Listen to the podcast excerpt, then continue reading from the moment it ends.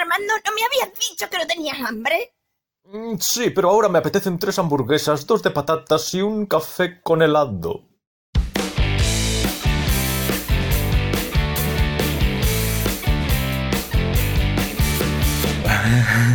Hola, Marcos. Hola, bienvenido a una nueva temporada. Aunque hace 15 minutos que grabamos el episodio anterior. Cosas del directo. Sí, Temporada número 6. 6. Joder, qué nivel, Maribel. Empezamos la 6. Eso es. Bueno, por cierto, por cierto, por cierto. Sí. En el capítulo anterior, el último de la temporada número 5, Mm, eh, empezamos hablando de Francisco y de su afición por los pájaros. sí. Y en aquel momento no me venía a la cabeza el título del blog que él tiene acerca de pájaros y donde además mezcla su afición por los pájaros con su otro amor que es la filosofía, la poesía y, y dije, vale, pues se me ha olvidado, lo siento, lo siento. Fue apagar el programa de grabación, salir al balcón, echar un piti, ¡pum! y me vino. La extrañeza de las aves. La extrañeza de las aves. Es el título del blog.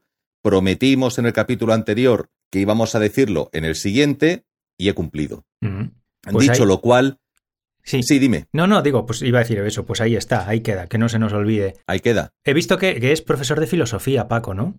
Hombre, ya, ya has buscado. Hombre, claro. Es que cuando puse su nombre, antes, cuando me dijiste cómo se llamaba, introduje su nombre en Google. Sí. Y lo primero que me salía era su cuenta de Twitter. Ajá. Y ahí pone que es profesor de filosofía y ornitófilo. Es profesor, profesor de filosofía, sí. Y, eh, y veo también que hay un libro en Amazon traducido por él. Sí. Traducido por él, efectivamente. Así es. Sex Robot, el sexo y las máquinas, Sí, efectivamente. de Maurizio Balistreri. Así es. Que además está, está, o sea, lo encuentras en librerías. No es una rara avis literaria, no, no. Está, Nunca está. mejor dicho, lo de rara avis. Mm. Sí. Así es, así es. Mm, qué guay, qué interesante. Pues a lo mejor le echo un vistacillo. Pues venga. Mm, sí, sí. Eh, bueno, Marcos, ¿tenías Sí. algo en mente? ¿Qué hacemos? Sí, hay dos o tres cosillas de las que me gustaría hablar. Venga. Voy a empezar por una, ya que has dicho, no era lo que pensaba comentar de entrada, pero como has dicho esto de en episodios anteriores y tal, quería hablar de algo que ya te he contado a ti, que es que estoy viendo por primera vez en mi vida, nunca la había visto antes, la serie Colombo. Ah, La serie, tengo una pregunta. eso, de los años em- Como alcalde vuestro que soy. que empe- empezó a principios de los años 70 y me está gustando mucho, ¿no?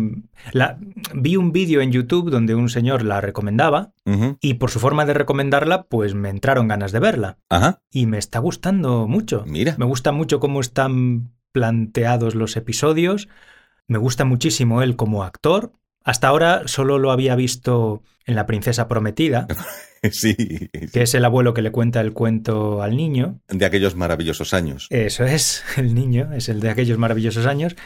Y Peter Falk, que es el actor que hace de Colombo, pues hace del abuelo del niño en esa peli, ¿no? Esa peli tampoco la había visto nunca, la vi hace un par de meses, por primera vez. La princesa prometida. Sí, nunca la había visto.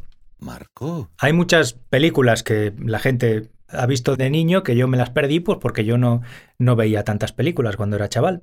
¿Y qué tal la experiencia? Me gustó, me gustó mucho más de lo que esperaba. Claro, Tenía prejuicios, Claro. no sé por qué tenía prejuicios contra esa película, claro. pero hace un tiempo le pedí a mi hermano que me pasase una lista de películas que a él le parecía que merecía la pena ver.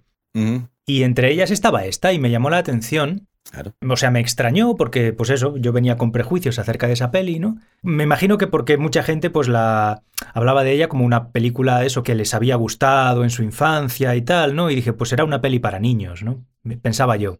Pero como venía en la lista de mi hermano, de cuyo criterio me fío bastante en cuanto a pelis, pues decidí verla y me sorprendió muy gratamente, me gustó mucho. Me gustó muchísimo. Me alegro, me alegro mucho porque además, si la viste a tus cuarenta y pocos y te gustó, eso es muy buena señal, Mm, muy buena señal. Sí, me gustó, sí. Me gustó el doblaje también. Sí, También, incluso eso. Así que nada, eh, pues eso, eh, Colombo. Colombo. Una de cuyas curiosidades es que en inglés se escribe Columbo. que aquí se, se. Vamos, le cambiaron el nombre con dos cojones. Con todo el morro le cambiaron el nombre al protagonista de la serie. Incluso a la serie. Claro, Incluso a la serie directamente. ya está. Sí, sí. Pues muy bien. Vamos a hacer lo que suene más, más- no sé, que parezca más español. Pues Colombo. Colombo. Pues Columbo, Columbo, eh, pero Colombo sí. ¿Qué es eso? Columbo Sí. no, pero Colombo sí. Como en inglés más o menos se pronuncia igual, da igual. Columbo, Columbo. Es decir, Columbo, no, no, no. ¿Te No. imaginas decidiéndolo Sí, ¿verdad? en la, en la, en la distribuidora, en, en la productora, en el estudio de doblaje, en algún sitio? Columbo, Eh, Colombo, Sí. eh, Colombo. Mira, otra vez la motosierra. Justo ahora. Sí, dijeron, a ver, ¿cómo, cómo queremos que...? Sí. Jo, espérate un segundo, a ver si paran. Siempre Claro. al principio del episodio, ¿eh? Dijo uno, espera, espera, que ahora han salido para descansar. No cortes, no cortes. Vamos a aprovechar Ahora, nosotros. ahora no cortes, espérate que vuelva, a que vuelvan a empezar. Ahora descansamos nosotros, cuando regresen. Pues ahí están, cortando otra vez. Bueno, es, es necesario, hace falta hacer poda. Entonces, Bueno, su- sí, vam- vamos a, vamos a suponer que sí. sí, Eh, bueno, pues nada, eso que sí, que se pararon a Con pensar, a ver cómo... Espérate, espérate... deja, deja, si no se puede hacer nada, si no molesta tanto. Bueno, Venga. bueno. Colombo, Colombo. Colombo, eso, que pensaron, a ver, ¿con qué nombre la podemos...? es que me pongo muy nervioso, porque aquí lo oigo muchísimo. Y me imagino que se estará colando bastante bien en el micro. aquí, aquí se oye. Claro, Se oye, pero no se oye mucho. eso es porque por Skype siempre se pierde bastante. Pero este micro lo recoge todo. Así que se, se está colando seguro. bueno, Eso ha sido el dale, tronco. dale. Eso, eso ha sido el tronco. A ver. Coño, está justo en mi patio, están en mi patio. Están en mi patio. La rama el- el- está ya toda en el suelo, pero ahora está recortando la- los trocitos, ramitas. Ah, Está recortando las ramitas que ya han sido podadas. está haciendo leña del árbol caído. Sí, Exacto.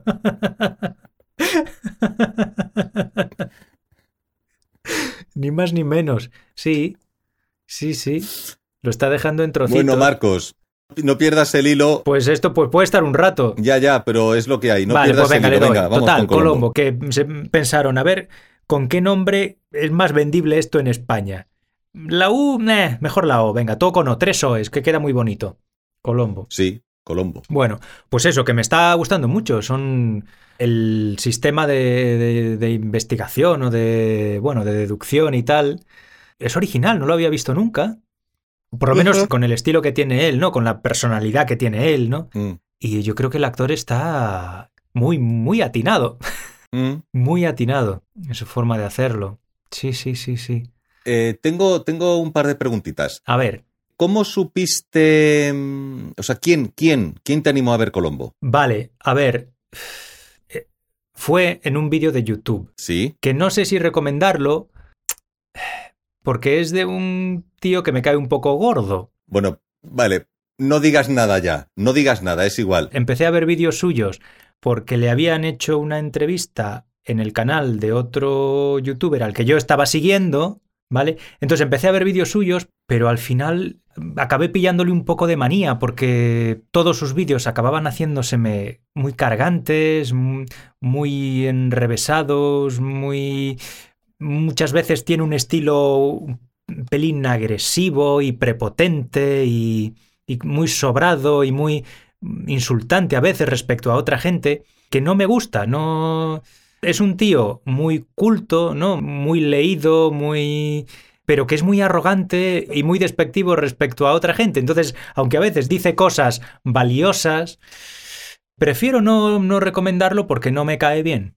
Vale, pues no dé más información. Pero Es que te cuento, te es que te cuento esto, Marcos, porque el otro día estaba mi señora en la cama viendo algo con el móvil Hmm, y te sorprenderá saber que yo me recuesto en la cama y yo siempre pues digo a ver qué está viendo. hmm. Estaba viendo un capítulo de Colombo. anda.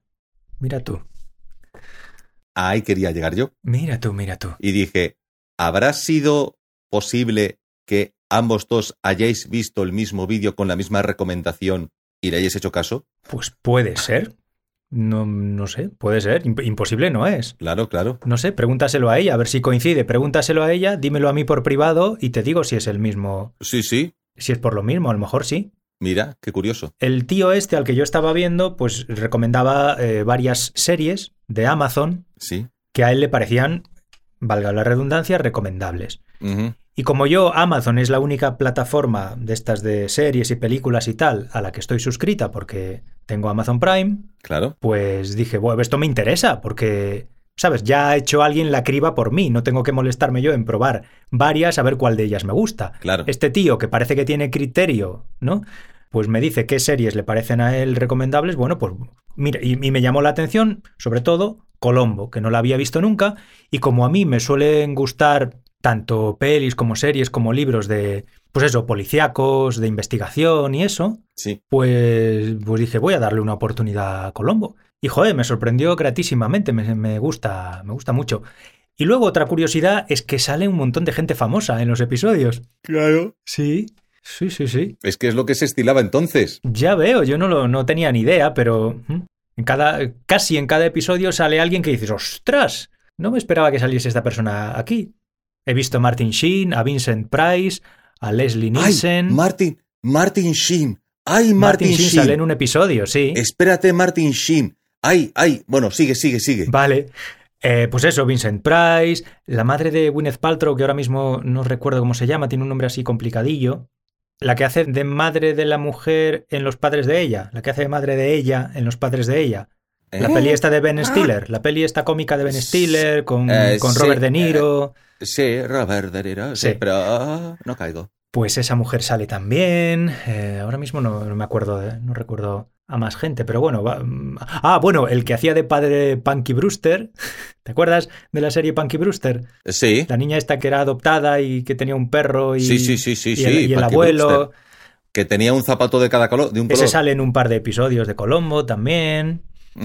Sí, sí, mucha gente famosa. Yo recuerdo Leslie Nielsen haciendo un papel en, en una serie que era de capítulos, pero de terror. De terror, hace de un asesino. Ajá. Leslie Nielsen. Y además me acuerdo, la historia se las trae. No pasa nada porque la destripe, se las trae. Él es un asesino que entierra, entierra a una pareja en la playa, la entierra pero solo hasta la cabeza. Con la idea de que cuando suba la corriente, cuando suba la, no, cuando suba la marea, mueran ahogados, enterrados en la playa, Mm, en una zona que en ese momento, en esa hora del día, no hay agua, porque ha bajado la marea, los entierra hasta la altura del cuello, con la idea de que cuando suba la marea, mueran ahogados. mm. Una muerte, hostia. Y me acuerdo de la escena del tío cuando ya sube la marea, la malísima hostia y la rabia de que va a morir y que ya, ya tiene la cabeza hundida, está... Y luego los fantasmas, como los zombies, le vienen a visitar y están ya como podridos, con algas encima, así como zombies con algas y tal, que vienen a por él Mm. para acabar con él, que me sorprendió. Bueno, eh, Colombo. Sí, pues nada, eso. Eh, Básicamente he dicho ya todo lo que quería decir. Que me gusta mucho, me encanta sobre todo cómo actúa él. Ajá. Creo que está muy, muy, muy, muy, muy, muy bien. Y que sale mucha gente famosa que me ha sorprendido al verla. Mm. Como en el barco del amor, que salía chiquito de la calzada. Sí, en, en vacaciones en el mar. Es que una vez tuve ya el colmo del friquismo. Alguien colgó un vídeo en el que recopiló todos los famosos que salían en el barco del amor. Y además iba uno por uno poniendo el momento en el que en la presentación de los actores invitados salía la fotito o la imagen en más o menos en movimiento unos segundos del actor en cuestión ahí como sonriendo. Eh, Tom Hanks, no sé qué, no sé cuál, patatín, patatán. Y salían todos los actores en el barco del amor. The love boat. Da, da, da, ti, do, ti, da, do. The love boat. Vale, ya está. Eh, mm, ah, bueno, eh, Colombo. Martin Sheen. Martin Sheen. Martin Sheen sale en el mismo episodio en el que sale Vincent Price. Wow. Vaya mezcla. Curiosamente, que es un episodio creo que de la tercera temporada, que bueno, he visto hace nada, hace pues, la semana pasada.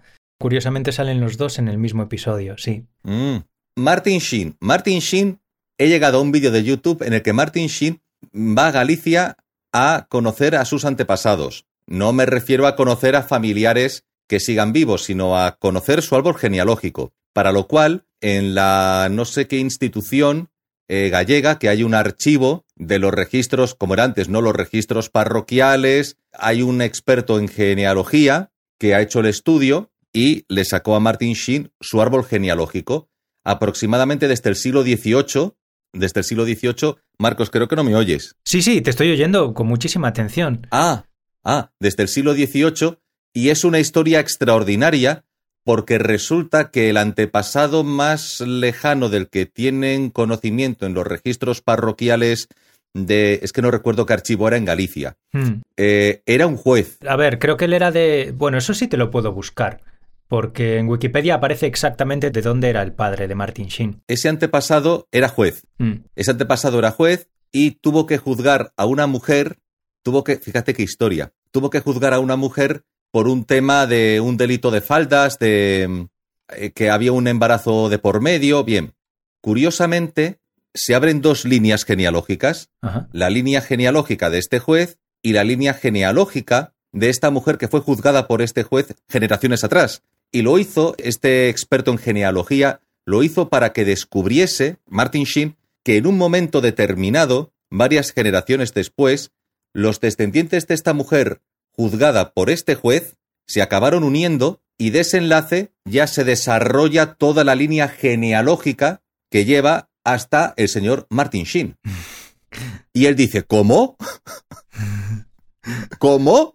Sí, sí, el descendiente de esta, el descendiente de este, se acabaron casando. Ajá. Unos descendientes. A partir de ahí, ves todos los nombres y apellidos de tus tatatatarabuelos, eh, bisabuelos, ta, ta, ta, ta, hasta, pues, tú a día de hoy. Y dice, no me lo puedo creer. Digo, pues ahí está, ahí lo tienes. Y le sacó el árbol genealógico, le sacó el árbol genealógico, y de esa manera fue a Galicia, viajó a Galicia, y descubrió exactamente de dónde viene. Descubrió de dónde viene. A ver, él sabe su procedencia hasta cierto punto. Ya, claro. Este señor lo que hizo fue sacarle la procedencia, la que él desconocía, o sea, ya de, de antepasado, ya te digo, desde el siglo XVI-XVII. Hmm. Ujú. Según Wikipedia, el padre era de Salceda de Caselas. ¿Por dónde queda eso? Eso está en Pontevedra, al sur de Pontevedra. Ah, en Pontevedra. Mm, Vale, Casi lindando con Portugal. de Pontevedra. Mm, Vale. Sí, Salceda de Caselas. Salceda de Caselas. Sí, señor. Claro, el apellido de él es más, ¿cómo decirlo? No es correcto lo que voy a decir, pero me vas a entender, es más castellano. El apellido de ella, si no recuerdo mal, sí tiene ese apellido que tiene eso que te suena a gallego o portugués. Mm. ¿eh? Vamos a decirlo así, no- sería incorrecto. En Galicia también son habituales los apellidos acabados en EZ, ¿eh? Quiero decir que el apellido de él es más, eh, bueno, por una parte es más castellano, pero luego, por otra parte, perfectamente... Que podría ser de cualquier lado, vamos. Sí, sí, sí, por eso digo que lo que digo es incorrecto, incorrecto porque no está determinando nada, no determina nada, por eso es incorrecto, pero para que lo entendamos. Y el de ella sí tiene un apellido que eh, sería más propio, Inequívocamente gallego, ¿no? y, eh, sí o gallego-portugués. O portugués, sí. Sí, sí. Pero no te acuerdas, claro. El de ella, pues el típico, no sé, Pereira, una cosa así. Ya. No tiene más... Mm. Sí, no era demasiado, simplemente, pues un, o sea, de Domínguez Gutiérrez Pérez López, como quien dice, Ya. a un Pereira. Ya, ya, ya. o algo así, recuerdo. Ya está. No. Pero. La madre era. La madre de Martin Sheen era irlandesa. Ah, Sí. ah, La madre era irlandesa, el padre era gallego. gallego. Pues te digo una cosa, en cuanto a fisionomía, no hay una diferencia abismal. Quiero decir, Martin Sheen es un señor que tú vas a. Tú me, o sea, tú me vas a dar la razón. Martin Sheen es un señor que si no fuera Martin Sheen y se pasea por Oviedo, Mm. yo diría, ah, vale, un asturiano de por aquí. Sí, da el pego, claro, por supuesto. Sí, o sea, no pensaría que es un turista, no pensaría que es un extranjero. Mm. Mm. A lo mejor le falta un poquito de color, quizá, ¿no? Está un poquito más blanqui, más, más morenito, pero vamos, que podría ser perfecto, o sea, de- perfectamente se sienta en un banco de un pueblo y digo, vale, un asturiano de por aquí. Sí. Sí, ¿O sí. no? Claro que sí. Pues claro que sí. Sí, Están, claro. están cortando otra vez. Están volviendo a cortar. Bueno, eh, Colombo, Sí. Martin Sheen, tenías otro tema que tratar. Otro tema, sí. Bueno, quería. quería desahogarme un poco. Aparte de, Sí. de, de enfadarme por la motosierra. Olvida la motosierra. Te vale, estoy, te- intento, yo- intento yo- olvidarme. Me acerco al micro para que, Tiro de ti, tiro de ti, para que recoja más mi voz que, la, tiro de ti. que el ruido de la motosierra. Venga, lo siguiente. Sí, quería desahogarme un poco por dos libros que estoy leyendo Sí, que me traen por la calle de la amargura. claro. De uno de ellos ya he hablado aquí y ya te he hablado Claro. a ti más de una vez. ¿Pa' qué lees, Marcos? ¿Pa' qué lees? Si se te llena la cabeza de, de pajaricos. Eso digo yo, eso digo yo. ¿Quién me mandará a mí? Claro, ¿Quién me mandará a mí con las cosas agradables que se pueden hacer en la vida? claro. Bueno, pues nada, uno de ellos es el libro este del que he hablado ya, que es la recopilación esta de artículos sobre la conciencia, que, bueno, ya he comprobado que están escritos a propósito para esta... Para, para esta... Para estar... Para, ah, espera, espera, espera, espera, que estoy buscando una palabra que no me sale. Ay, hay una, hay una palabra perfecta para esto. No es reunión, un sinónimo de recopilación, Armando, ayúdame, que luego corto todo esto. Un sinónimo de recopilación. Sí, Biblia. no, no. No, no, no. Menos. Menos cano. Menos.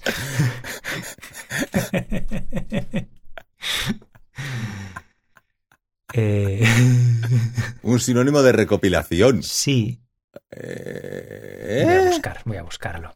Voy a buscarlo. Sí. En el María Moliner. En Recopilación. en Word Reference. Vamos a ver. Ah, bueno, también. Sí, sí, aquí acabó antes.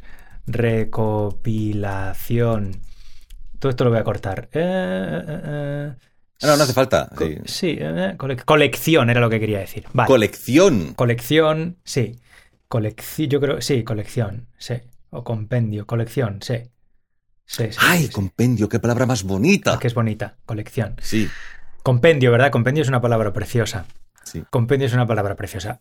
Bueno, he comprobado ya que los artículos estos fueron escritos a propósito para ser reunidos en esta colección, en este compendio de artículos sobre la conciencia, o sea que no son Ah, mm, no son eh, picoteados de aquí y de allá para claro. para componer la recopilación, ¿no? Aquellos que los crearon fueron avisados de antemano de que aquel texto iba a ser finalmente incluido en una recopilación general sobre este tema. Eso es. Por eso todos tienen más o menos la misma duración, eh, suelen ser una especie de visión general del tema que tratan, ¿no?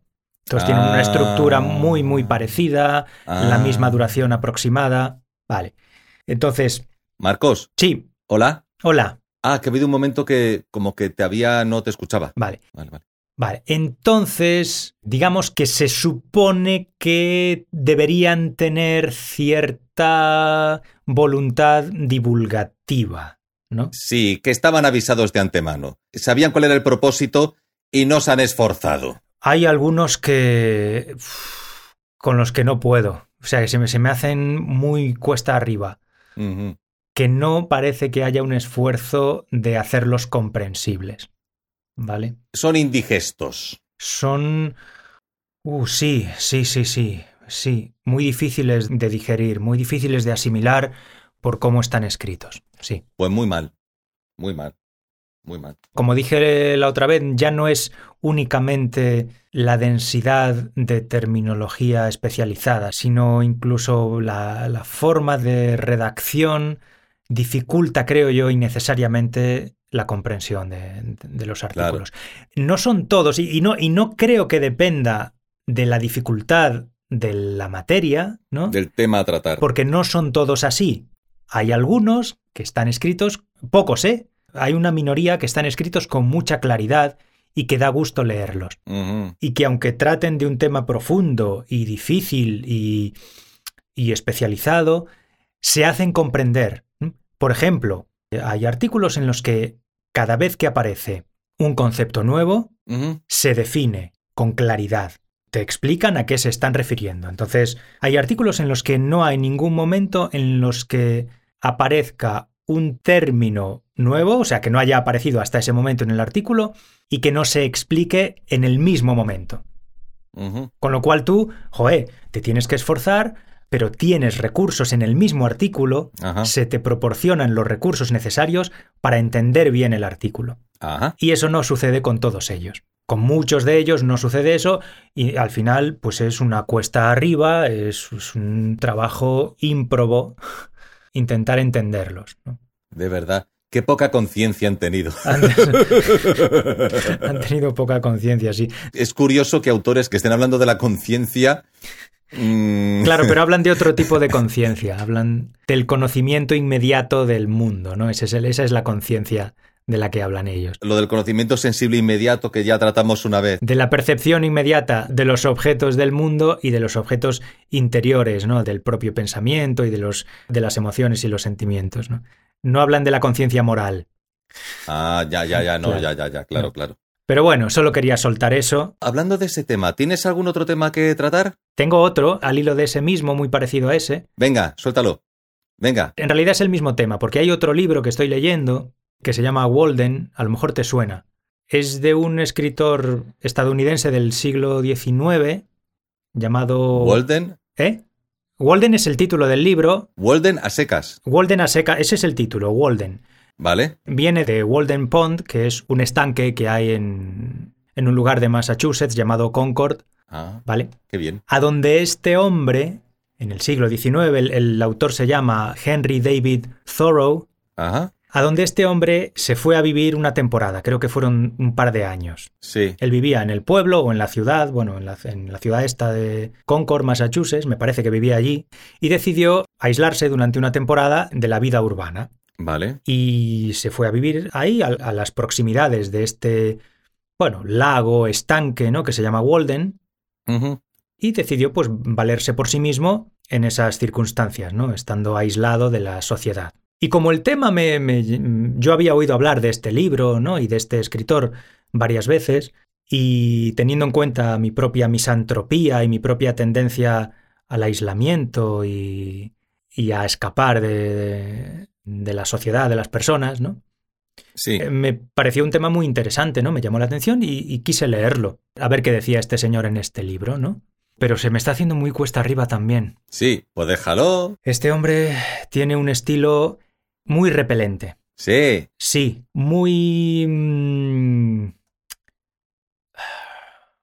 Estoy buscando la palabra también en, en este caso. Pretende hacer algo, piensa que al escribirlo de esa manera hace algo de que tiene mayor potencia literaria, Sí, creo que sí, sí. en vez de entender que la gracia de hacer una buena novela puede residir precisamente en ser capaz de contar una historia y punto. Sí, pero no es una novela, es- no es una novela, ¿eh? es un ensayo, es, es el relato de su vida ahí. El relato de su experiencia. Sí, efectivamente. El relato de su experiencia. Es el relato de su experiencia en este sitio. Que en vez de hacerlo interesante, haciendo una narración ágil, limpia y atractiva, piensa que va a, va ser interesante si se pone como si fuera, no sé, Sí, Eh, sí, sí, creo que has captado la idea. O sea, es, un novelista romántico, una cosa así. sí, es in- innecesariamente enrevesado, preciosista, ¿sabes? Y luego, sintácticamente, Sí, creo yo que innecesariamente complicado también. ajá. No tiene una sintaxis transparente que facilite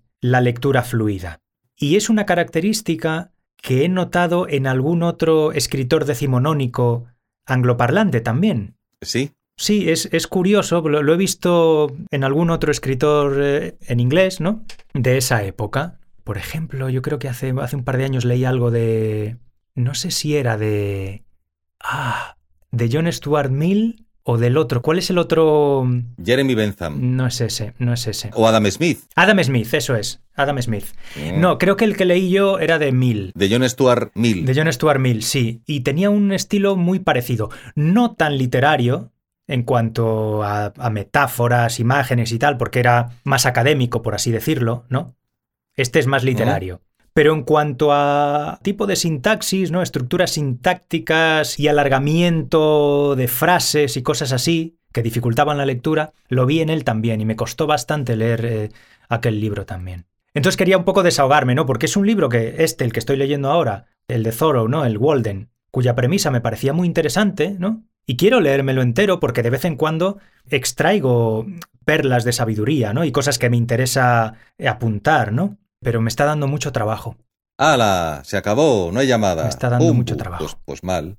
Pues muy no sé si has desaparecido. ¿Cómo voy a calificarla? ¿Hola? ¿Hola?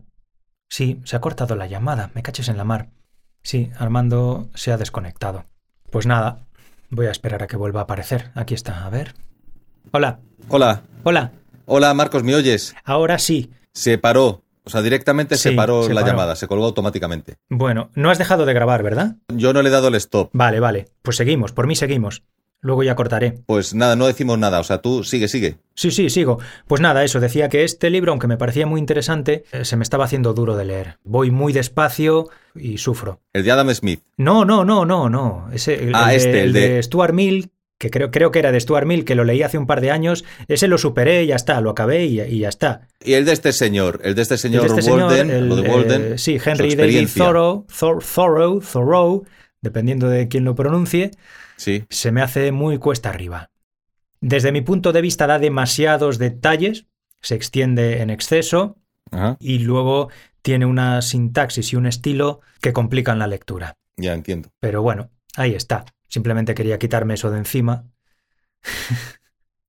Esa espinita. y nada más. Y dicho esto, ya hablamos de lo que tú quieras. A ver, como estás leyendo libros sobre la conciencia, Hmm, aunque lo has antes lo has explicado muy bien, no sobre la conciencia entendida como la moral, Sí, sino como el proceso de aprehensión de la información sensible que recibimos a través de los sentidos y procesamos con el cerebro, sí, en forma quizá de categorías o no, o de cómo se almacena en el cerebro, cómo se forma. Bien, sí. pero tengo una pregunta, Marcos. A ver, ¿Tú crees que una persona puede cambiar tanto a lo largo de su vida que sea irreconocible por parte de aquellos que han estado tiempo sin verlo? en cuanto a personalidad, ¿quieres decir? Sí. A ver, obviamente una persona con 10 años no es igual a, pues a cuando tiene 20 o tiene 30, 40 o 50. Pero puede que una persona de repente tú la hayas conocido y durante años suficientes para formarte una idea acerca de cómo es esa persona y eres perfectamente consciente de que no está falseando su personalidad frente a los demás, sino que es que es así, Hmm, y que de repente tres o cuatro años después te la encuentres y no la puedas reconocer, te resulte un extraño. Bueno, a ver, eh, me parece raro que se pueda dar algo tan extremo como eso, de llegar a, a resultarte casi irreconocible en su comportamiento una persona con la que tú hubieras tenido bastante trato, ¿no? Antiguamente. Pero claro, o sea, mm, tanto como para decir que me parezca increíble, ¿no? O inverosímil, no, supongo que es posible, sí. Claro. Supongo que es posible.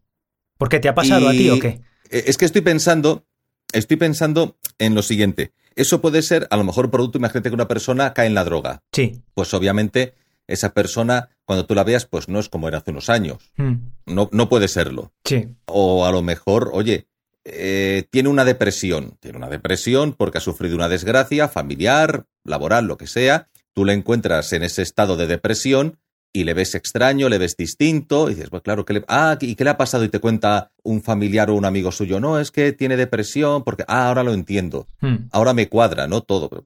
No, lo que me he encontrado en comparación con la persona que yo conocí años atrás. Sí. Pero voy más allá. ¿Es posible que una persona, no hablo de una transformación puntual o de un, no hablo de un estado de ánimo, no hablo de un estado de ánimo. Una persona puede llegar a cambiar tanto, o sea, una vez que se supone o parece que una persona más o menos se ha sentado, mm. ha conformado su identidad de alguna forma, eh, puede llegar a cambiar tanto que resulte irreconocible.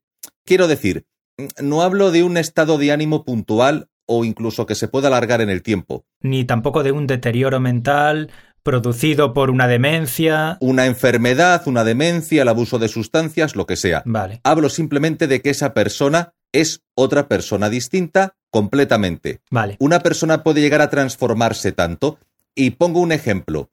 No sé si es un ejemplo acertado porque sería demasiado facilón. No, sería demasiado facilón. Simplemente cualquier persona, cualquier persona, tú la ves, la conoces, la tratas y de repente ves que esa persona hace cosas sin estar motivadas por un deterioro cognitivo, ni el abuso de drogas, ni ningún evento dramático que haya acontecido en su vida, Mm, de repente esa persona es irreconocible. Ya. Es irreconocible Ya. y además estoy pensando una persona que parece que ha hecho el bien o que tendía al bien de repente empieza a hacer cosas malas mm, y se vuelve mala. Ya. Y puedes pensar, a ver, las circunstancias, ¿no? Pero incluso bajo las circunstancias que te empujan o te obligan a tomar decisiones a lo mejor difíciles, más o menos el carácter o la personalidad o la moral, no sé cómo llamarlo, podría permanecer algo de eso. No, no. Quiero decir, al final, voy a lo que voy.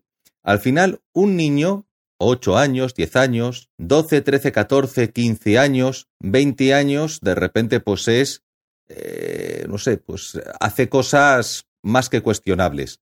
Ese niño era un niño amable, simpático, juguetón, afable, cariñoso. Hace cosas cuestionables porque mm, las circunstancias le han empujado a su pesar o porque ha experimentado una transformación tal que ha, esa transformación ha llegado a erosionar esa parte más íntima, más suya de su personalidad y convertirlo en una persona irreconocible para los que le conocieron luego, siempre ha habido algo ahí, siempre ha habido algo ahí y eso explica por qué al final ha acabado como ha acabado.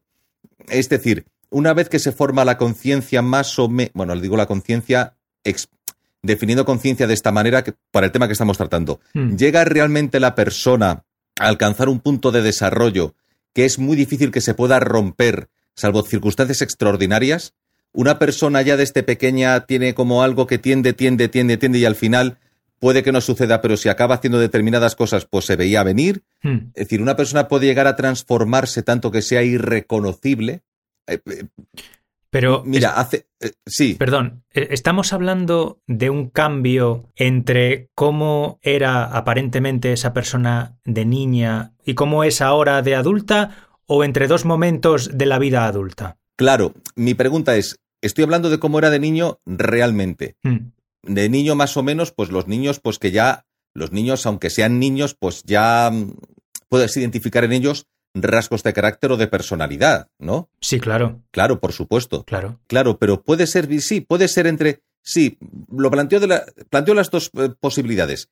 La del niño que más o menos va en una dirección y dices, coño, se veía venir. Claro, es que fíjate cómo era ya de niño. Hmm, El niño que dices, vaya, pues este niño, con lo bien que iba, incluso de jovencito y tal, con lo bien que iba, madre mía lo que le ha sucedido ahora. O sea, cómo, cómo, cómo se ha descalabrado, ¿no? hmm. Cómo, ¿cuál es la palabra? Cómo se ha, des- cómo ha descarrilado, ¿no? Sí, cómo se ha descarriado, ¿no? Cómo se ha descarriado, cómo, cómo ha descarrilado. Sí. o una persona que está ya en la etapa adulta formada, que tiene una personalidad más o menos formada, y de repente en unos años está haciendo auténticas barbaridades, o, o, bueno, no porque, no porque antes hiciese el, no, no, no, no me voy a plantear así, no porque antes hiciese el bien o tendiese al bien y ahora tienda al mal, sino simplemente que es irreconocible para aquellos que le ven, ¿no? Vale. De repente en unos años, por lo que sea, eh, ya es irreconocible. Ya. Es decir, es una persona totalmente ajena a aquellos que lo conocieron. Eh, Se produce una, una situación de extrañamiento que a lo mejor la experimenta el propio, él o ella en primera persona, y los otros también.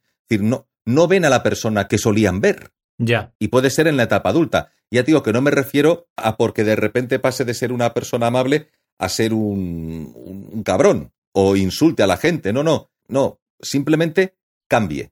Ya en la etapa adulta, Hmm, cambie, evolucione y sea una persona distinta y ajena que resulte extraña a aquellos que le trataron en algún momento del pasado.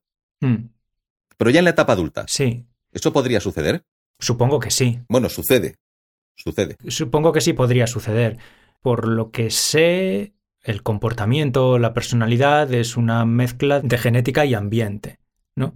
Entonces, me imagino que una influencia muy acusada o muy acentuada de, de un determinado ambiente es posible que se apodere completamente de la parte de la personalidad que es susceptible a la acción del ambiente Claro. y que eso ante el resto de la gente adopte una apariencia de, de- de cambio radical, ¿no?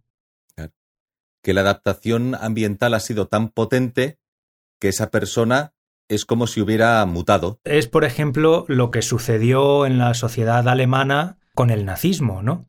Que personas que en principio eran personas normales, no psicópatas, ¿no? Personas normales, bondadosas, cariñosas, acabaron acostumbrándose a cometer actos aberrantes, ¿no? O sea, no solo la cantidad de actos aberrantes que se cometieron en la Alemania nazi no fueron cometidos exclusivamente por psicópatas, Eh, no, por asesinos psicópatas. No. Hubo una colaboración de una gran parte de la sociedad sí. que poco a poco fue perdiendo la sensibilidad ante los crímenes que se cometían, ¿no? Pero la sensibilidad. Pero espera, espera, espera. Uh, espera, espera.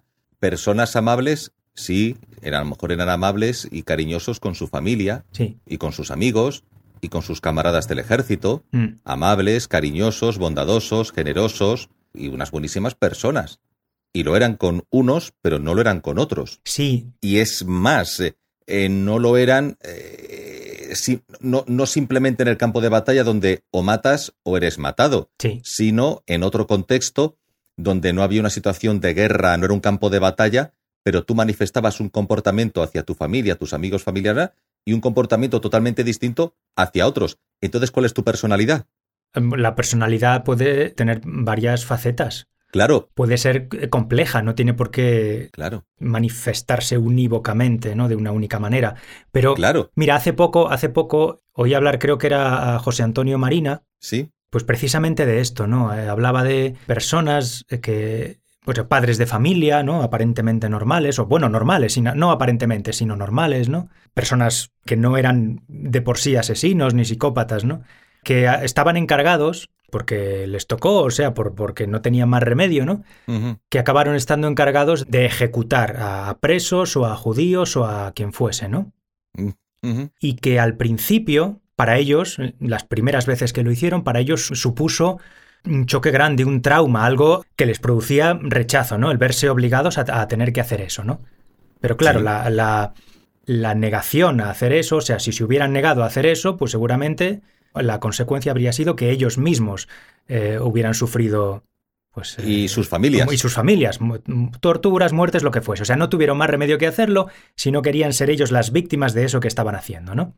Ajá. Y que, al- y- y- insisto, al principio, pues para ellos resultaba un, eh, un acto contrario a su conciencia, que repugnaba a su conciencia, pero que a base de hacerlo, acabaron perdiendo la sensibilidad.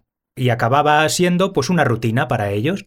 Y, que llegaban, a lo mejor llegaban a casa contando a cuánta gente habían eh, fusilado hoy, ¿no? Bueno, pues hoy he tenido que fusilar a no sé cuántos y tal, como si fuese lo más normal del mundo, ¿no? La rutina del día a día. a la rutina del día sin ninguna carga emocional especial.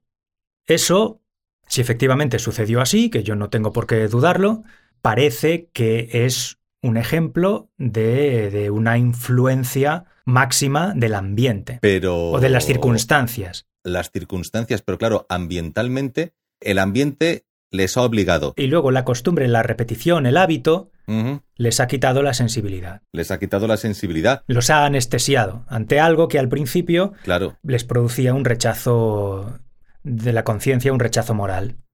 esa reacción inmediata que tenían al principio se fue apagando, se fue apagando, porque a lo mejor su mente o su no podía soportarla, y entonces llegó un momento en que desconectaron, Claro, desconectaron y ya lo hacían como máquinas, pero curiosamente con sus familias a lo mejor seguían teniendo el mismo comportamiento. Es como Hans, pues Hans es muy buen vecino, muy amigo de sus amigos, ayuda a los viejecitos a, a los viejecitos a cruzar la calle, eh, hace recados y no cobra, no sé, ¿no? Mm, sí, exacto. Y Hans sigue siendo Hans haciendo todo lo que es propio de Hans y siendo Hans con su sonrisa afable. Mm, Pero luego Hans, de 8 a 5, va a un sitio y echa ciclón B en, un, en una cámara de gas, termina y vuelve con su vida. Sí, eso es, Claro, eso es, eso es. eso es. La mente humana tiene la capacidad de adaptarse a circunstancias extremas para poder soportarlas. ¿Mm? Se insensibiliza ante circunstancias extremas para... Es como la represión de los traumas, ¿no? Claro. Sí. Para sobrevivir. Si cuando eres pequeño no, a lo mejor no reprimes ciertas cosas que te pasan, pues no eres capaz de soportar la vida. ¿No? No lo sé, no lo sé. ¿eh? No podrías continuar. No podrías continuar. O sea, el- la, el- la carga emocional sería tan abrumadora que te quedarías paralizado. No podrías continuar. Pero claro, Hans, buscando el ejemplo del señor Hans, un- Pobre Hans. pobre Hans, in- inventado, pues Hans es de esta manera, pero su personalidad no ha cambiado. Hans sigue siendo Hans, aunque vaya al campo de exterminio. Claro, no ha cam- ya, ya, pero a lo mejor Incluso Hans no tuvo una reacción negativa al principio. Estaba encantado de hacer lo que hacía porque estaba ideologizado y su nivel de ideologización era tal que le parecía que estaba haciendo algo maravilloso. Y sigue siendo Hans tan amable, tan simpático y tan buen vecino con todo el mundo. Claro, en ese caso no hay un cambio de personalidad. Pero Claro, tú Hans, imagínate. el de la sonrisa eterna, Hansel de la sonrisa eterna, Sí. que le dice, mira, vas a ir al campo de exterminio. Y dice, ¡uy, qué bien! ¡Qué honor, qué honor poder trabajar allí y servir a mi Führer! Y he hecho el ciclón B y sigo con mi vida. Y juego con mis hijos. Pero tú imagínate que...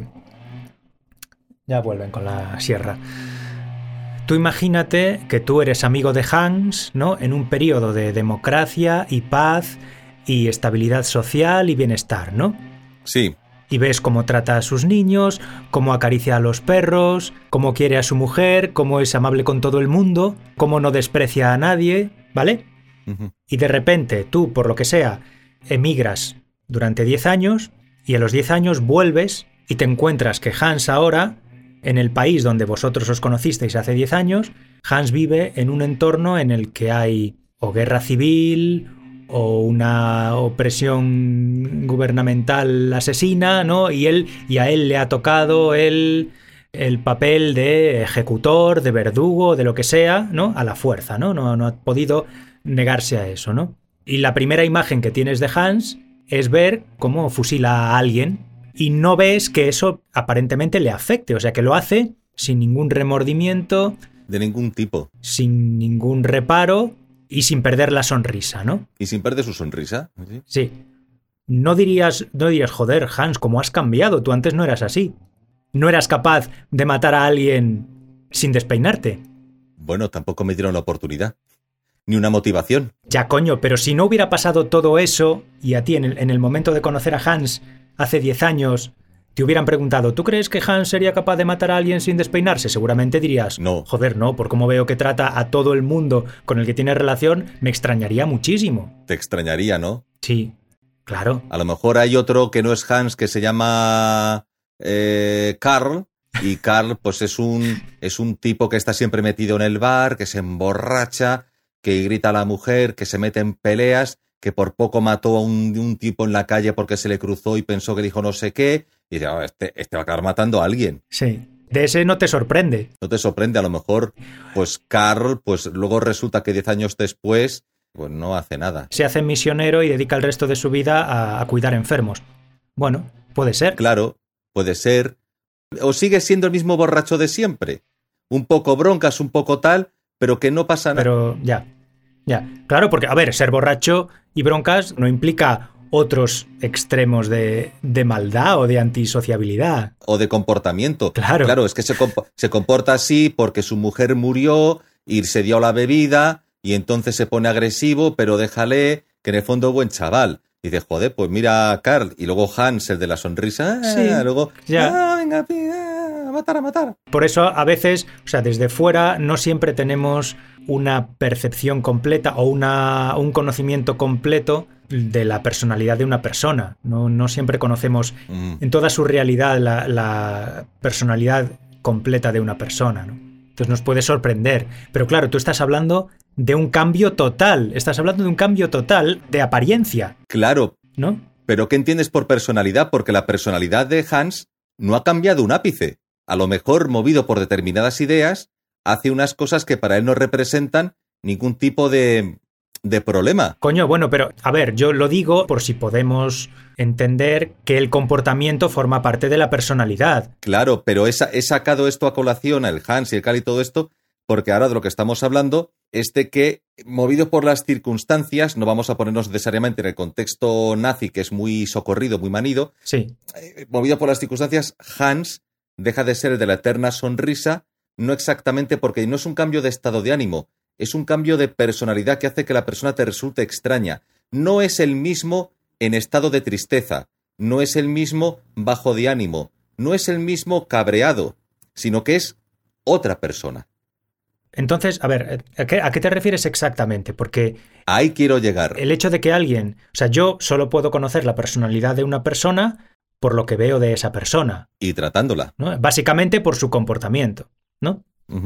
Entonces, Pero supongamos que esa persona no te está engañando. O sea, no es que de repente se muestre tal cual era. sí, sino que esa persona realmente lo que tú veías más o menos es la persona. sí. Todo el mundo sí, sí. tiene su ladito oscuro, todo el mundo tiene sus cositas, ta, pero más o menos, más o menos, grosso modo, mira, lo que ves es lo que hay. Ya está, no hay, no hay, no hay tu tía.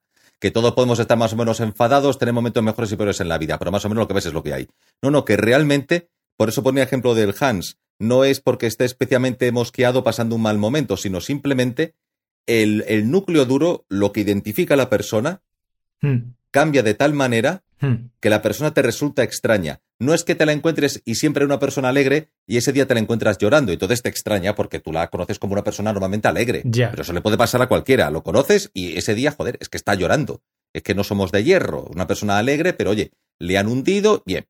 Sino que de repente la persona te resulta Es como, como si pasase, por ejemplo, por poner un, un ejemplo, ¿no? Como si pasase de ser una persona feliz, alegre, extrovertida, dicharachera, a ser, a ser una persona permanentemente huraña, malhumorada, busca broncas. Eso, por ejemplo. Eso podría ser, fíjate, eso podría ser algo temporal o ya perpetuarse en el tiempo porque la transformación se ha hecho tan intensa que no sale ya de esa zona, ya es una persona con un carácter distinto. No, no. Yo estoy hablando como si de repente a una persona le quitasen, la- Como si le cambiasen el cerebro.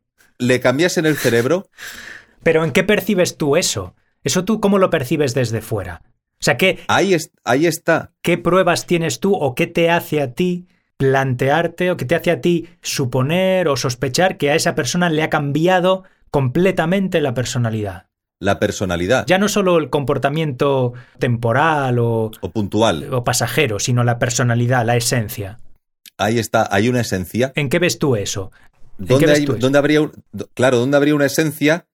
Pues en un, eh, eh, siendo la esencia una palabra que me resulta un poco complicada de, de manejar, Ya, no, a ver, eh, lo he dicho por decir, es lo primero, es lo primero que se me ha ocurrido, pero quiero. Lo que quiero decir es que si no estás hablando simplemente de un cambio de comportamiento, ¿de qué estás hablando que tú puedas percibir Ay. para que a ti te dé la impresión de que esa persona ha cambiado de forma de ser? Una intuición. ¿Pero en qué se basa esa intuición? Eh, claro, es que es una intuición. Claro, pero tendrá que basarse en algo. La intuición, la intuición de que notas algo extraño, es un extrañamiento frente al otro. Lo percibirás en su comportamiento, ¿no? En, en algún elemento. Se puede o bien percibir en el comportamiento, o bien percibir en que cuando dos personas se conocen y se genera una conexión empática, eh, si una persona está malhumorada, esa conexión empática existe y es esa persona, pero malhumorada. Pero la conexión empática se ha producido. Y a lo mejor estás con una persona y notas que la conexión empática se ha perdido, pero no porque su estado de humor haya cambiado, porque habiendo conexión empática, tú le ves malhumorado y empatizas en su estado, sino que la conexión empática se ha debilitado o incluso se ha roto. Espera, Armando, he dejado de oírte. Yo no sé si es por el. Por el. eh, por la sierra esta que tengo ahora aquí dándome por saco todo el rato. Yo he oído, he oído un ruido terrible. Es que he dejado, he dejado de oírte un rato. Estabas hablándome de que había un cambio en la conexión empática que podías sentir con una persona. Sí, pero no porque tú empatices con una persona porque los dos estáis alegres y porque esa persona esté triste, se pierde la conexión porque ya no estáis conectados en la alegría. No, no estoy diciendo eso. Una persona, o dos podés estar alegres, tú mañana puedes estar mosqueado y mi conexión empática contigo no se pierde. Es decir, solo que tú un día estás más alegre y otro día estás más malhumorado y yo incluso conecto empáticamente con tu estado anímico. Sino que de repente esa conexión no se da, se ha debilitado, hay como un extrañamiento, hay un extrañamiento frente al otro Pero. o la otra. Pero puede tener que ver, a lo mejor, no simplemente o no solo con un cambio de la otra persona, sino con un cambio tuyo propio. Hombre, eso, eso por supuesto, Que tú hayas evolucionado de una manera eso por supuesto. que te impide conectar con esa persona de la misma forma en la que conectabas cuando erais más jóvenes. Eso por supuesto, pero yo estoy. Eso por descontado. Estoy planteando el tema como hipótesis de experimentación. Parto de la premisa de que a lo mejor una persona siente ese extrañamiento y dice, no, no, si es que él no ha cambiado, el que ha cambiado eres tú. Mm, O Puede sea, ser, te- claro. Esto es tuyo, esto es una cosa tuya. Y piensas que son los otros, que no, que no, que eres tú el que ha cambiado, por supuesto. Lo planteaba simplemente como hipótesis de experimentación para plantear el tema. Mm, Claro, si se produjese eso, pues digo, esa sensación de empatía que genera un extrañamiento ante o frente al otro que puede hacerse a través de la intuición. Dice, hay algo que no me cuadra. Claro, pero yo en esto tengo un punto de vista bastante empírico. Quiero decir que si no eres tú el que ha mm, cambiado de alguna manera, en el, el- el que a lo mejor tiene una forma distinta de ver el mundo o se ha vuelto más o menos tolerante a determinadas cosas o a determinados... Si no es por eso, la intuición que tengamos nosotros respecto a la conexión empática con otra persona o a la impresión que nos transmite otra persona, tiene que estar basada en algún rasgo del comportamiento de esa otra persona. Es decir, si una persona no nos llega a nosotros de la misma manera, eh, sin que nosotros hayamos cambiado demasiado, esa intuición que tenemos nosotros de que esa persona ya no es la misma, me imagino que tiene que fundamentarse en algún cambio de comportamiento de esa otra persona, porque nosotros no estamos dentro de su cabeza, No, claro. no sabemos cómo piensa. Entonces, si lo vemos distinto, tiene que ser porque le notamos algo distinto a su comportamiento. Es la única forma que tenemos nosotros de hacernos idea de lo que le está pasando al otro por la cabeza, su forma de comportarse. Claro, porque estableces identidad como comportamiento. No, no, no, Es no, no, no, la- no, no, no, no, no digo eso. Lo que quiero decir es que nosotros solo tenemos acceso a la personalidad, acceso empírico a la personalidad de otra persona a través de su comportamiento. No digo que, que el comportamiento y la personalidad sean cosas equivalentes. Lo que quiero decir es que nosotros solo podemos hacernos una idea de la personalidad de alguien por el comportamiento que percibimos en ella, en esa persona. No digo identidad como esencia, digo la personalidad. Tú estableces la personalidad de la persona a través del comportamiento de lo que ves. Claro. Conforme unos patrones que tú también tienes de tu propia experiencia y de tu propia personalidad, entonces se establece una... Perfecto. Sí. Pero claro, puede haber algo parecido, claro, es personalidad como comportamiento. Así te comportas y así no es que no sé cómo eres, por lo menos yo te percibo de esa manera.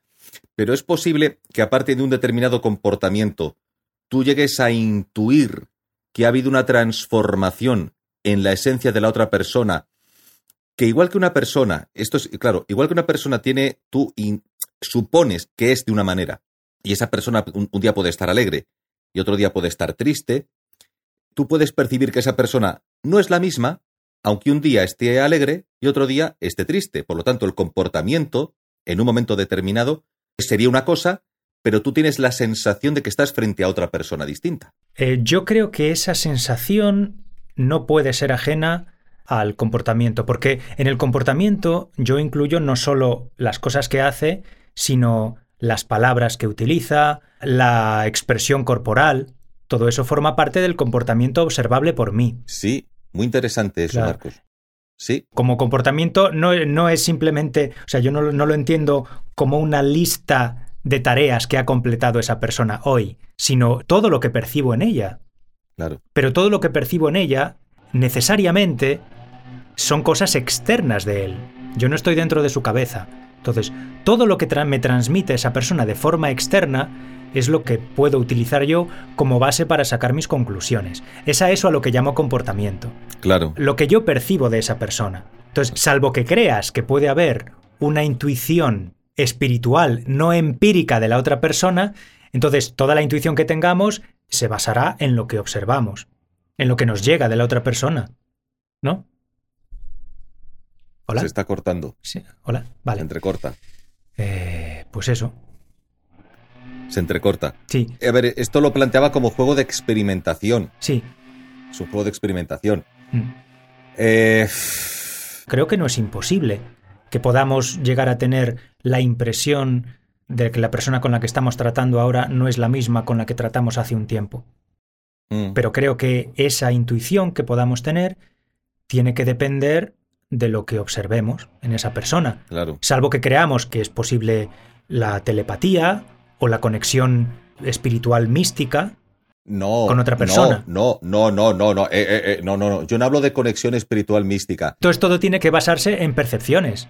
Todo se basa en percepción. Claro. Claro, todo se basa en percepción, pero a través de la percepción o a través del comportamiento está claro que tú, claro, se- o sea, en qué, mira, yo creo que ahí está la clave. ¿En qué momento yo puedo interpretar que aquello que percibía de aquella persona, y no me refiero a una reacción puntual a una situación determinada, y cuando lo que yo percibo de la persona tiempo después, y no me refiero a una reacción particular a una situación determinada, el conjunto, el conjunto como percepción, como intuición o percepción, o porque haya, a través de la empatía, y no hablo de una conexión espiritual, no hablo de conexión espiritual mística ni nada parecido, te lleva a la conclusión de que esa persona es otra persona distinta. Porque claro, yo, a lo mejor un día, Marcos, tú me ves tener un ataque de ira, ¿no? Sí. Y dices, joder, yo no sabía que Armando era así. No, no, a lo mejor dices, coño, es que sigue siendo Armando.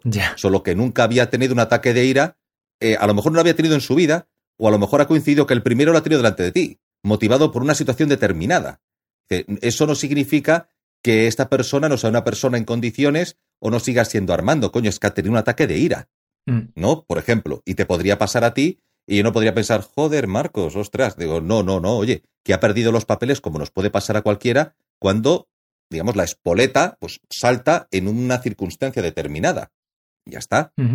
Luego se calma y se acabó. Y ya está, se acabó. Y sigue siendo Marcos o sigue siendo Armando.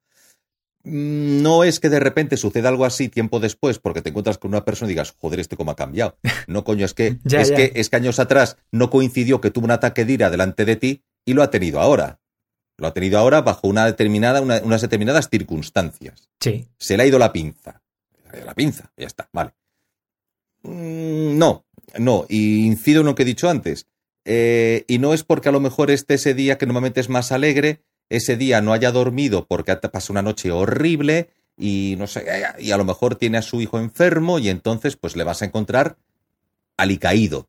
Y sería muy, muy, muy, muy... No sería correcto decir, eh, pues, oye, este ha cambiado, mira cómo está. No, no, coño, no. Oye, que no ha dormido, que tiene a su hijo enfermo, que está alicaído. No, sino que es, habiendo pasado un tiempo con una persona y años después, sin mantener el contacto, te encuentras con esa persona y pasas también un tiempo con ella, sabiendo que en ese ir y venir y en ese, y en ese tiempo que pasas de nuevo con la persona, vas a ver cosas, pues, vale, vas a ver más alegre, más, o sea, lo normal, tienes la sensación general, una percepción, una intuición basada en la información que tú estás recibiendo de esa persona, toda la que tú dices, Sí. comportamiento, gestual, todo, todo, todo, todo, que esa persona realmente no es la persona que tú conociste años atrás. Es una persona distinta. Sí. Supongo que es posible. sigue- Supongo que es posible. Y sigue teniendo el mismo nombre y apellidos, sigue teniendo el mismo DNI, a lo mejor sigue trabajando en lo mismo o no, pero dices, joder, Mm. hostia, es que no, no es el mismo.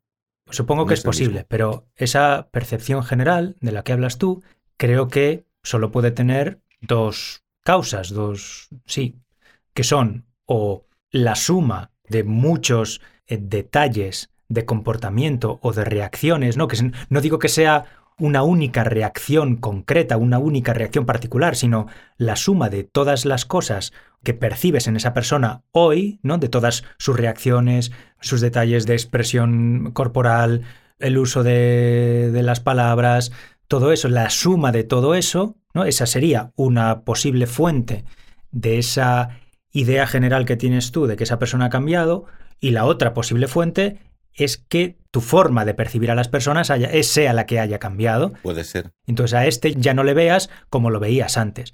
Puede ser cualquiera de esas dos cosas o una combinación de las dos cosas. Mm. Mm. No tiene por qué ser que tú siempre lo conocieras alegre y ahora lo veas triste. Efectivamente, eso no tiene por qué darte un- la idea de que ha cambiado totalmente esa persona, ¿no? Me imagino que hay más detalles, Claro. más elementos que tienen que contribuir a esa idea general. Ahí, ahí quiero llegar. A esa idea general, pero claro, esa idea general no deja de tener un origen empírico en los detalles que ves, que observas tú en esa persona, aunque no sea conscientemente. Puede ser que haya cosas que percibas de forma inconsciente, que no te des cuenta de que los estás percibiendo y sin embargo estén afectando de alguna manera a la idea que te estás haciendo tú ahora de esa persona. Y genera la sensación de extrañamiento frente al otro. Sí. Ah, bueno, ya, es, pero eso, claro, eso ya pues depende, ¿no? Depende de de la implicación emocional que creyeras tener tú antes con esa persona, claro, si Claro, hay más, hay más factores.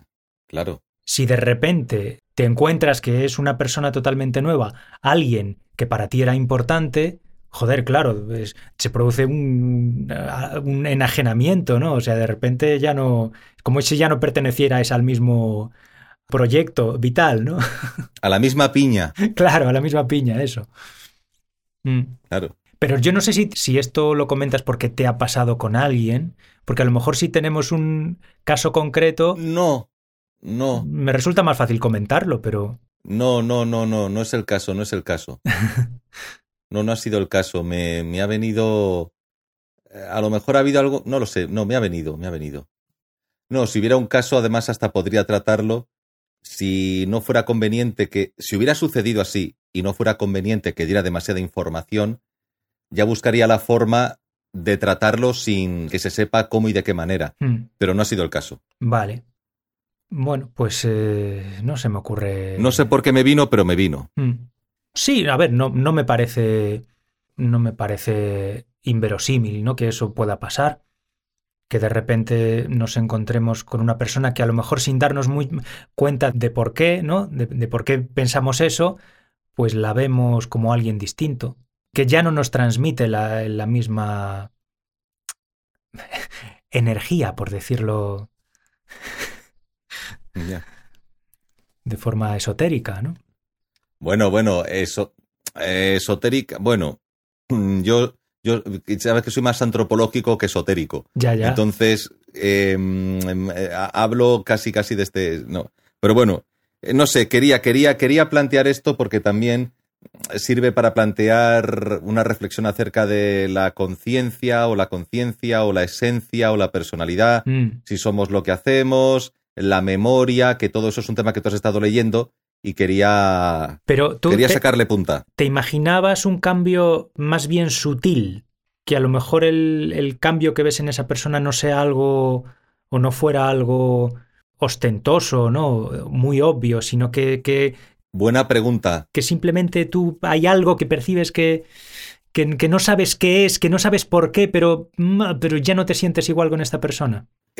Mira, muy buena pregunta, claro. No porque tenga un comportamiento exageradamente distinto al que tenía con anterioridad, sino que siendo algo más o menos parecido a lo anterior, de repente como que, ay, no sé qué pasa, que, ay, no sé, este no es, este no es el tío que yo conocí o esta no es la tía que yo conocí. Ya, Aquí hay algo que no sé, aquí pasa algo, ya. aquí pasa algo. Ya.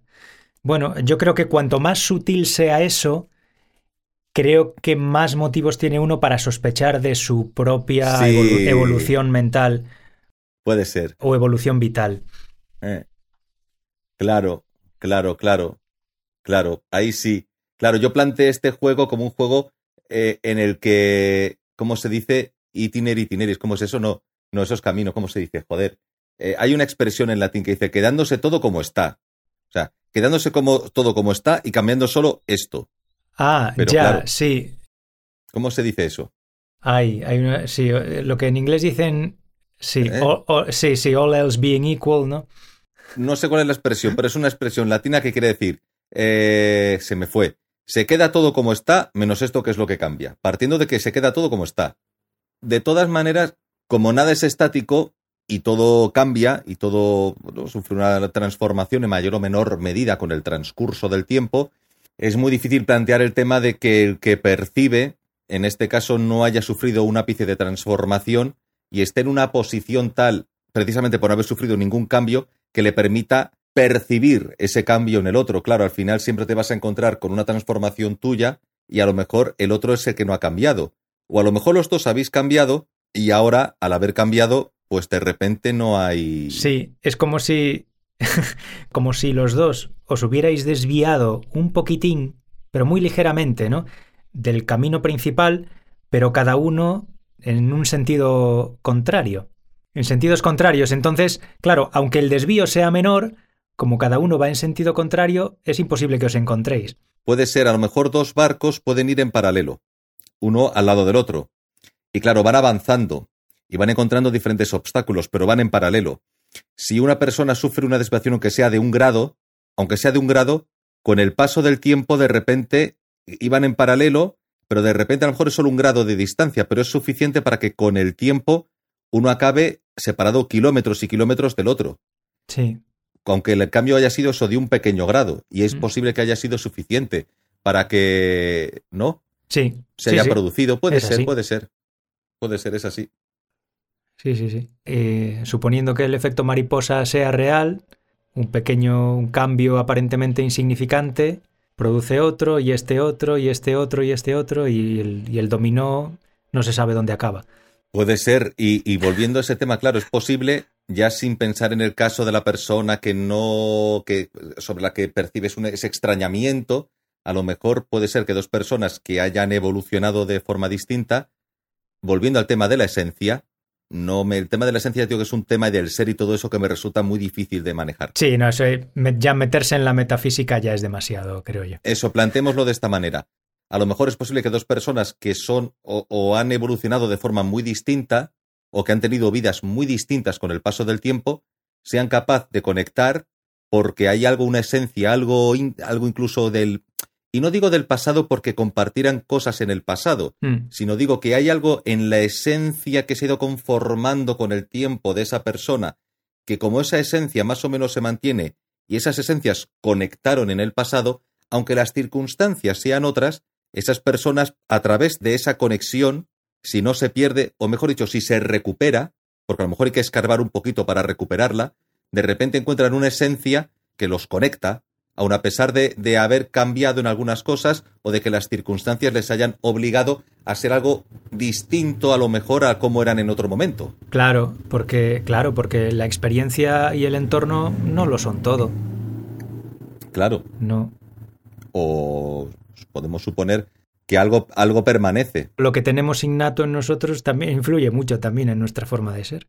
Claro, o sea, podemos, no somos meros, meras masas de arcilla perfectamente moldeables. No. A lo mejor podemos ser una bola de acero que está rodeada o, o, o, está, ha sido envuelta por una masa de arcilla y esa masa de arcilla la puedes moldear porque hay unos dedos que moldean y eres moldeable porque te tienes que adaptar, pero a lo mejor empiezas a retirar la arcilla y a lo mejor esa bolita de acero está dentro. Queda el núcleo duro, sí. Queda el núcleo duro. O no. El hardcore. Claro, cuando yo hablo de la personalidad, significaría que ese núcleo duro de hierro alguien lo ha retirado y ha sido sustituido por otro. No, no es un buen ejemplo. Significa que ese núcleo duro de hierro ha sufrido una modificación eh, en cuanto a su aleación. La aleación del núcleo de hierro ha sufrido una modificación y resulta que el núcleo de hierro ahora es otro distinto, no se mantiene. Sigue habiendo núcleo de hierro, pero es un núcleo de hierro distinto y en torno a él está ese barro que sí, que más o menos pues se moldea, las circunstancias, la vida tal y cual, pero joder, el núcleo de hierro es que esto es carbado. Está oxidado, la se, ha, se, ha, oxidado. eh, no porque se haya deteriorado, es otro. Ya. No, se, no, es por deterioro, no necesariamente, no estoy hablando de idea de bien y mal, no hablo de deterioro, hablo simplemente que tiene una configuración distinta. Pero entonces ya no es de hierro. Ya no es el mismo. Si no es de hierro es como cambiarlo por otro, ¿no? No, no, no es un, no es un cambio de metal, sigue siendo hierro, porque todos, te, digamos, pongamos, digamos que todos tenemos núcleo de hierro, por decir algo, por decir algo. No, es que ese hierro sigue siendo hierro, pero ya no es el mismo hierro. ¿Hay hierros bueno, distintos? No, eh, no, a ver, es un ejemplo. No busques si, si eh, este, porque si empiezas a hacer símiles con el mundo de la sider, siderometalurgia, de los metales, lo metemos en camisa de once varas. Vale. Bueno, Marcos, de todas vale. maneras, llevamos una hora y media. Ole. Y yo no sé este programa lo que va, y me entiendes, ¿no? Si el archivo va a aguantar y voy a poder editarlo. Sí, sí, vale. Vale, Entonces, pues eh, paramos. Ya paramos. sé que este es un tema, joder, es un tema que nos hubiera llevado dos horas sin parar de rajar, ¿a que sí? Podemos estar una semana con esto. Podemos estar una semana con esto. Como tiremos del hilo, estamos una semana. Estamos una semana. Sí. Pues nada, yo creo que tenemos que dejarlo aquí. Sí, por hoy lo dejamos y ya seguiremos, vamos, no... Cuando podamos volver a hablar, seguimos con esto y hasta donde nos lleve. Hasta donde nos lleve. Porque estamos con el tema de la conciencia, de la esencia, si hay una esencia, si el ser humano tiene esencia, si es todo circunstancia y es adaptación a circunstancias y es adaptación y comportamiento basado en una acumulación de experiencias recibidas que conforman tal, hay algo parecido, algo que puede permanecer en el tiempo, que tiene que ver a lo mejor con conexiones cerebrales. A lo mejor hay conexiones que son más permanentes y otras que tienen una mayor facilidad de, de, de, de modificación.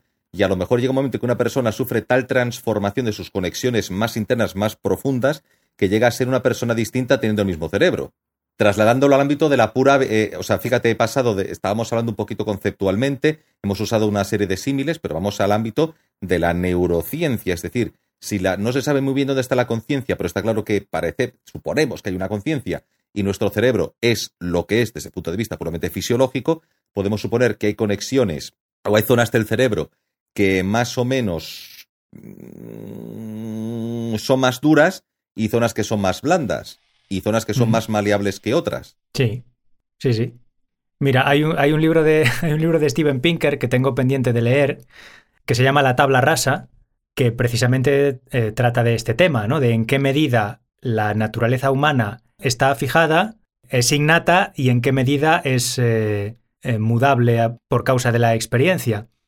Entonces, bueno, bueno, algún día lo leeré y, y tendré más, más datos para hablar del asunto, pero vamos, sí, sí, eh, si quieres, para evitar que se cuelen más ruidos míos de fuera y que a ti se te corte la conexión, lo dejamos aquí por hoy Vale. y, y cuando podamos volver a grabar los dos, pues nada, pues que seguimos con esto o con lo que se nos ocurra en ese O, momento. co- o con esto, o lo hilamos con otros temas y lo vamos desarrollando, Mm, buscando otros ejemplos, sí. Sí. Lo, que, lo que surja. claro que sí.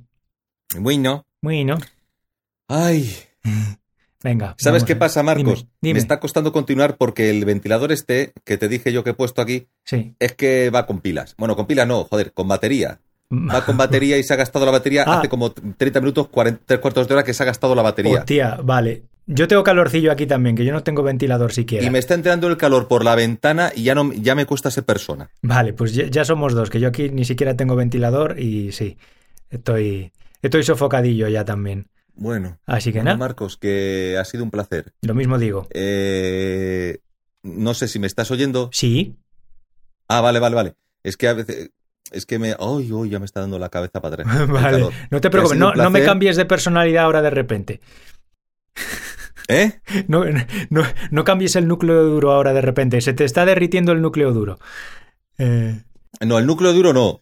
El arcillita, que, Se, que se me jo- jode con el puto calor. Se que es una cosa que de verdad. Me, me, me, me supera, me supera, me vale, supera. Nada, no te preocupes. El puto calor. Aquí lo dejamos. Bueno, Continuamos otro día. For Jowers, para este otro capítulo. Mm, eso. Venga, feliz, feliz primer capítulo, mm, quinta temporada. Venga, Sexta. tengo que dar la comida al perro. Venga, chao. Venga, Chao. hasta luego. Hasta luego. Hola, no, te oigo mal, se entrecorta.